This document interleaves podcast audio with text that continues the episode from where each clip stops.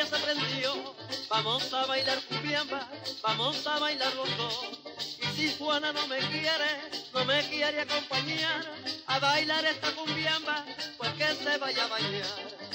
A la orilla y a la orilla. A la orilla y a la orilla. De Pérez Jiménez a Chávez. Atahualpa Montes. Jurado, Grupo Editorial.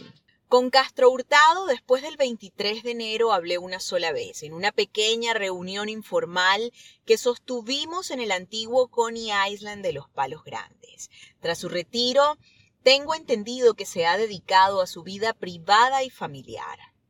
Apenas salí de mi prisión, si es que la puedo llamar así, trabajé en todo aquello que se me presentó, como taxista, atendiendo a las damas de la noche en los lupanares de Katia, conduciendo un automóvil Lincoln que compartía con mi tío político Frank Hernández, conocido cantante venezolano e integrante en sus años mozos del trío juvenil guayanés, junto con sus hermanas María y Gladys Hernández. También trabajé como cobrador en moto para una mueblería de Katia, como chofer de una camioneta panel cargada de productos de la Procter Gamble, promocionándolos puerta a puerta en el occidente del país, como vendedor de perfumes y cosméticos por cuotas en los cerros de Caracas, específicamente en La Charneca, con productos de la perfumería Tiuna, propiedad de mi tío político y padre de Rómulo Valero, Jerjes Valero, y en muchas otras actividades, una de ellas como obrero ordinario en la construcción de una casa para Pérez Jiménez en Prados del Este de donde fui despedido, apenas se enteraron de mi pequeña historia político-penitenciaria.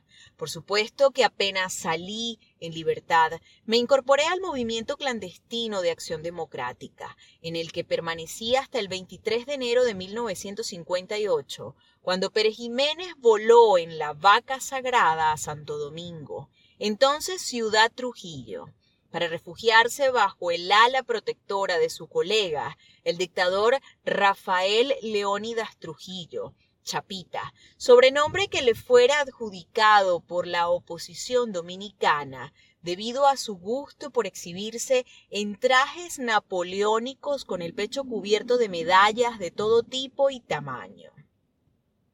Como acotación marginal, voy a relatarles un poco cómo sucedieron los hechos que culminaron con el atentado a Rómulo Betancourt en Los Próceres. Atentado planificado en República Dominicana y financiado íntegramente por Chapita Trujillo. Aves García era para entonces el jefe del SIM o Servicio de Inteligencia Militar del dictador dominicano. Era un hombre temido y temible sin ningún tipo de escrúpulos y fiel de manera perruna hacia su fe. Con él y otros hombres de la seguridad dominicana se reunieron primero en Madrid y luego en el mismo Santo Domingo los venezolanos Manuel Vicente Llanes Bustamante y Luis Cabrera Sifontes, autores físicos del intento de magnicidio. Recibieron una especie de curso avanzado sobre explosivos y además un equipo de microondas, con el cual a distancia harían explotar la carga que decidieron colocar en un automóvil que estacionaron al paso de la caravana presidencial. El 24 de junio de 1960, en horas de la madrugada, Cabreras y Fontes y Llanes Bustamante salieron de un apartamento ubicado en el edificio Venus de la Avenida París, con dos maletines cargados de explosivos y del equipo necesario para llevar a cabo el atentado que debería acabar con la vida de Betancourt y sus acompañantes en un automóvil Oldsmobile de 1954. Acomodaron las cargas explosivas y Llanes manejó seguido por Cabrera en otro auto. Cerca de los próceres, armaron la carga en la maleta del Oldsmobile y lo dejaron hasta esa avenida principal, estacionándolo a la derecha de la vía y colocándose ellos luego en posiciones previamente acordadas. Al paso del vehículo presidencial, Yanes Bustamante accionó el equipo de microonda y se produjo una espantosa explosión que destruyó parcialmente el Oldsmobile y alcanzó al Cadillac presidencial dentro del cual el coronel Armas Pérez quedó muerto en el asiento delantero al lado del conductor Asael Valero.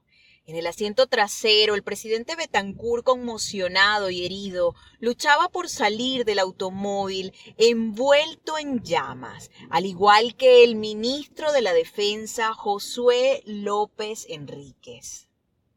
El presidente Betancourt sufrió graves quemaduras, sobre todo en las manos cuando trataba de abrir la puerta del automóvil, la cual se encontraba al rojo vivo y por fin logró salir con vida gracias al auxilio del personal de escoltas civiles y militares.